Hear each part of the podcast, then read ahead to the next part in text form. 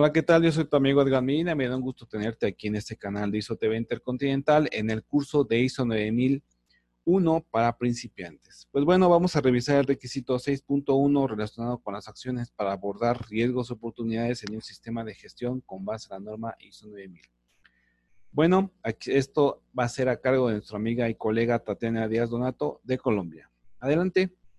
Vale, gracias Edgar. Bueno, bienvenidos a la revisión del requisito 6.1, acciones para abordar riesgos y oportunidades. Eh, vale, ¿qué hacer con el requisito? Básicamente, el propósito es que determinemos los riesgos y oportunidades en el contexto de riesgos hay que tener en cuenta que elementos que considerábamos para la planificación, ya revisados por nuestros compañeros, como lo era el contexto en el requisito 4.1, como lo eran partes interesadas en el requisito 4.2, debemos tener claro qué es lo que se define como riesgo. Riesgo se define como el efecto de la incertidumbre. Efecto, compréndase como un resultado, incertidumbre, compréndase como una duda. ¿Frente a qué? Frente a las diferentes actividades que se realicen para lograr un resultado final que sería el producto o el servicio. Tengamos en cuenta que todas estas actividades están en el contexto del sistema de gestión de la calidad, de los procesos, de las diferentes políticas, de los diferentes lineamientos que están dentro de esta parte de la organización. Ahora si miráramos un ejemplo, aquí tenemos una imagen, es alusiva a un producto terminado terminado es un producto alimenticio que está listo para consumir. Es lo que parece ser, ¿no? Es lo que vemos en la imagen. Si nos preguntáramos mm, si este producto está dentro de su punto de cocción, eh, ¿será que es riesgoso saber qué tan probable está dentro del punto de cocción o qué tan grave sería si no lo estuviera dentro del producto, dentro del punto de cocción? Entonces vamos a ver cuáles serían los elementos asociados a analizar para hablar de lo que es un riesgo. Frente al documento registro mejora, ¿qué tendríamos en cuenta? Em, es la manera, es la manera de nosotros lograr evidenciar acciones o medidas que tomamos frente al riesgo. Efectivamente, la norma no nos habla de una literalidad de la información documentada, pero sí nos habla de la planificación de acciones planificar está sujeto a que realicemos un plan, a que describamos unas actividades, asignemos un responsable y por ende pues tengamos unas fechas de seguimiento frecuencia. Dentro de estas acciones se identifican tres que son como las asociadas a diferentes metodologías que aplicamos. Hablamos de identificar, hablamos de valorar y hablamos de tratar los riesgos. La organización puede seleccionar la referencia, es decir, hay diferentes metodologías. Acá una referencia que les dejamos, ahí existe la ISO 31010, que es una norma que lista una serie de técnicas de, pues, de análisis de riesgos en la cual pues, la organización puede también referenciarse. Existe otra técnica como lo es ANFE. Entonces, dependiendo de la metodología que decide la organización implementar, pues va a ser su análisis de riesgos. Ahora bien, miremos cómo desglosamos estas tres actividades. Si hiciéramos la identificación, identificación del riesgo. En este ejemplo, si el riesgo fuese la insuficiente cocción para llegar a ese producto terminado, lo primero que tendríamos que preguntar es cuál sería la causa. Hay que dejar claro que pueden existir muchas causas asociadas a este riesgo. Aquí vamos a desglosar solamente una. La causa sería que el operario pues no está entrenado. Frente a esta causa, ¿qué tendríamos que analizar? Consecuencia. La consecuencia pues estaría clara en que tendríamos un producto crudo. Ahora, si quisiéramos valorar este riesgo o esta situación, efectivamente podríamos valorarla de dos maneras. Yo puedo asignar un valor cualitativo o asignar un valor cuantitativo. Lo interesante de que valoremos, independientemente de que sea cualitativo o cuantitativo, es que tengamos en cuenta las dos características claves. ¿De qué hablamos? De la probabilidad, que probabilidad está asociado a la ocurrencia, a la frecuencia. Y de la gravedad, que la gravedad está asociada a la severidad o al impacto. Entonces, miren este ejemplo. Aquí damos una escala, una escala cualitativa. Hablamos de poco, algo, demasiado. Y damos una escala cuantitativa en donde estamos manejando una puntuación del 1 al 3. Que tener en cuenta que si yo hablo de probabilidad, la probabilidad está directamente relacionado con la falla. Esto quiere decir que hay una asociación directa con la causa. Y si yo hablo de gravedad, la gravedad está directamente asociada. Esto quiere decir que estaríamos alineados con lo que sería la consecuencia. Una vez asignemos ese valor, bien sea cualitativo o bien sea cuantitativo, ¿cuál sería el objetivo para terminar la valoración? sería identificar un nivel de riesgo. Esto quiere decir que hallaríamos una relación, en este caso lo vamos a hallar matemáticamente, entre lo que es la probabilidad y lo que es la gravedad. Entonces vamos a construir una matriz que nos ayuda a hacer este tipo de análisis. Tenemos aquí primero la puntuación que habíamos asignado a la probabilidad. Hablábamos de una puntuación cuantitativa que íbamos del 1 al 3. Luego vamos a mirar la siguiente característica, que era gravedad. Hablábamos que la gravedad también la vamos a manejar en una puntuación del 1 al 3. Si hacemos la relación matemática, ¿qué encontraríamos? Si yo tengo una probabilidad calificada como 1, que sería poco, y una gravedad calificada como 1, que sería poco, la multiplicación es clara frente al 1 por 1.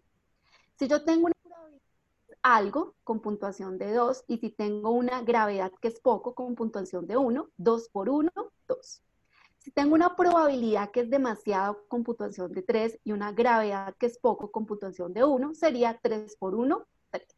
Ahora, si siguiéramos construyendo esa matriz, vamos a tener si tengo una probabilidad algo probable, si tengo una gravedad algo perdón, grave, vamos a tener un 2 por 2, 4. Si tengo una probabilidad de algo y si tengo una gravedad de demasiado grave, pues vamos a tener un 2 por 3, 6. Si tengo una probabilidad demasiado alta, ¿cierto? Y tengo una gravedad pues que es algo grave, vamos a tener una puntuación de 6 3 por 2, 6. Y por último, si son los extremos, es demasiado probable y demasiado grave, vamos a tener una puntuación de 9. Después de tener estos resultados matemáticos, yo tendría que incluir una relación, un rango de interpretación. Hablemos de rangos de interpretación. Aquí en este ejercicio asignamos tres rangos de interpretación. Calificamos un riesgo alto si mi resultado está entre un puntaje de 6 y 9, un riesgo medio si mi relación está entre un puntaje de 3 y 4 y un riesgo bajo si ese resultado está entre un puntaje de 1 y 2. Entonces, si lo viéramos gráficamente, lo que es 1 y 2 se consideraría un riesgo bajo, lo que es 3 y 4 lo consideraríamos un riesgo medio y lo que es 6 y 9 lo consideraríamos un riesgo alto. Ahora volviendo a nuestro ejercicio habíamos dicho que la causa era que el personal no contara con entrenamiento. Entonces la organización nos dice, no, eso es poco probable porque todos los, todo el personal está en un plan de entrenamiento que se cumple. Por eso lo califican como poco probable uno. Y el efecto, habíamos hablado que el efecto era el producto crudo, entonces en este caso dicen, no, pues eso sí es demasiado grave, si el producto queda crudo, de pronto no lo vamos a vender. Y le dan una calificación de 3. Si hiciéramos la correlación de lo que significa esta, esta relación, aquí vamos a tener, tengo un poco probable, en probabilidad, demasiado grave, ¿cierto? Frente al producto crudo, por ende, mi resultado final va a ser que tengo un riesgo medio entre lo que es 3 y 4, va a calificar para que sea medio. Y lo asignamos a un color amarillo, que es una manera de generar una lectura práctica frente a la valoración de estos riesgos.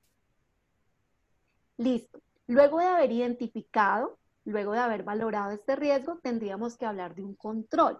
¿Qué significa el control? El control significa que determinemos medidas y acciones. ¿Para qué? Pues para lograr evitar, prevenir, ¿cierto? Que esto realmente ocurra. Entonces, para esto hablamos del diseño de un control y efectivamente el diseño del control tendría que estar estructurado para qué? Para que ese control sea sólido. Aquí es donde estamos hablando de la eficacia. Yo debo garantizar que esos controles están asociados a acciones eficaces.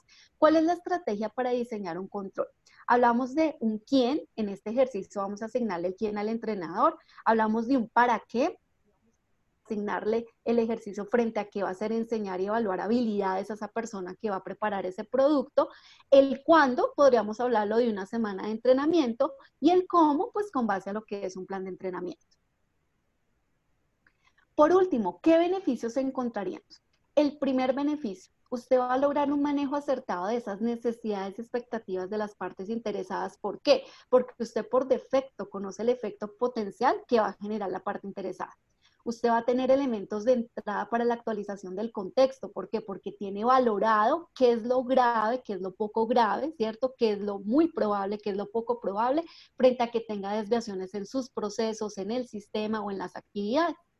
Y por último, va a mantener una cultura de pensamiento basado en riesgos. Recordemos que esto hace parte de la estructura de alto nivel. Uno de los enfoques basados en riesgos hace parte de los elementos claves.